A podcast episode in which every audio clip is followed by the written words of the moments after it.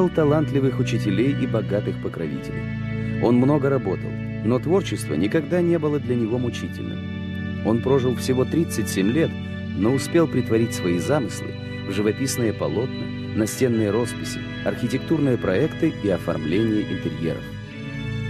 Представителя высокого возрождения Рафаэля Санти называют счастливым художником.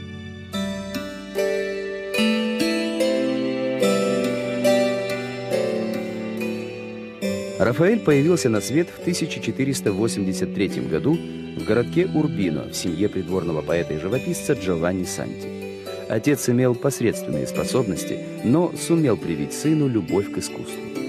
В 11 лет мальчик остался сиротой на попечении дяди, который не столько заботился о судьбе племянника, сколько судился с его мачехой. Но былые связи отца при дворе помогли Рафаэлю продолжить обучение. 17-летним юношей он поступил в мастерскую Перуджино. Уже в ранних работах проявилась отличающая Рафаэля безупречная гармония красок, композиции и настроения. Этому способствовал и формат картин, круглый, по-итальянски «тондо». Одна из таких небольших, почти миниатюрных работ – «Мадонна Конестабеля», которая сейчас хранится в Эрмитаже. Поднявшись под руководством Перуджино на новую ступень мастерства, Рафаэль отправился во Флоренцию, признанную столицу итальянского искусства.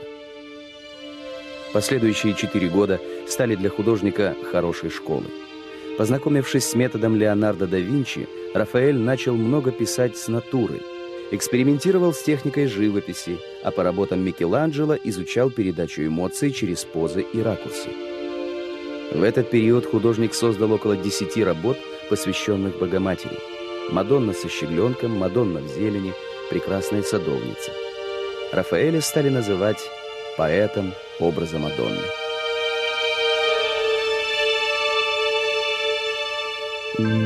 Слава художника докатилась до Рима. При поддержке своего земляка, архитектора Браманте, 26-летний мастер получил должность художника апостольского престола и чрезвычайно почетное поручение – расписать парадные покои Ватиканского дворца.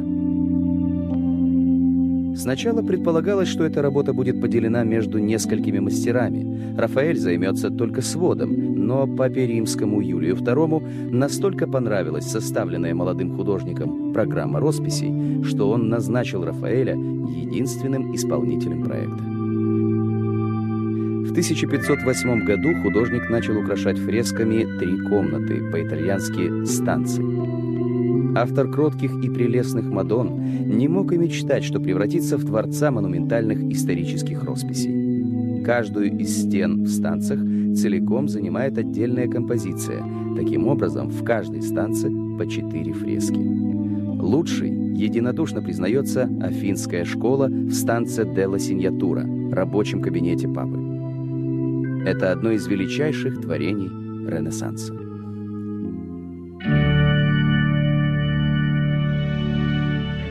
Рафаэль создал множество портретов высших представителей церкви и знатных особ.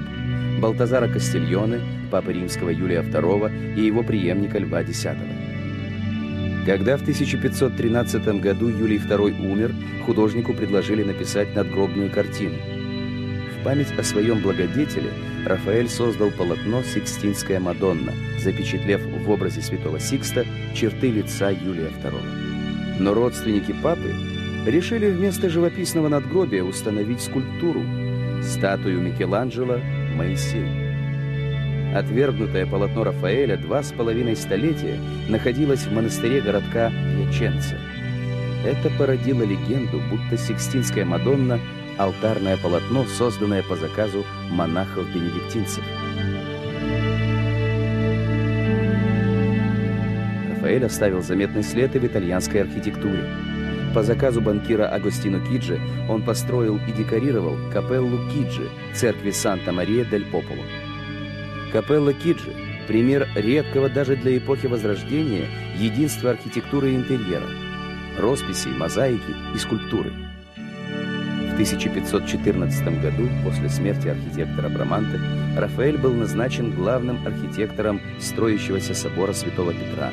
Занимался переписью и охраной памятников Древнего Рима. Прижизненная слава художника была так велика, что современники называли его божественным. Благодаря могущественным покровителям Рафаэль жил в роскоши и пользовался всеобщим почитанием. Историк искусства Джорджо Вазари представлял художника как идеал придворного.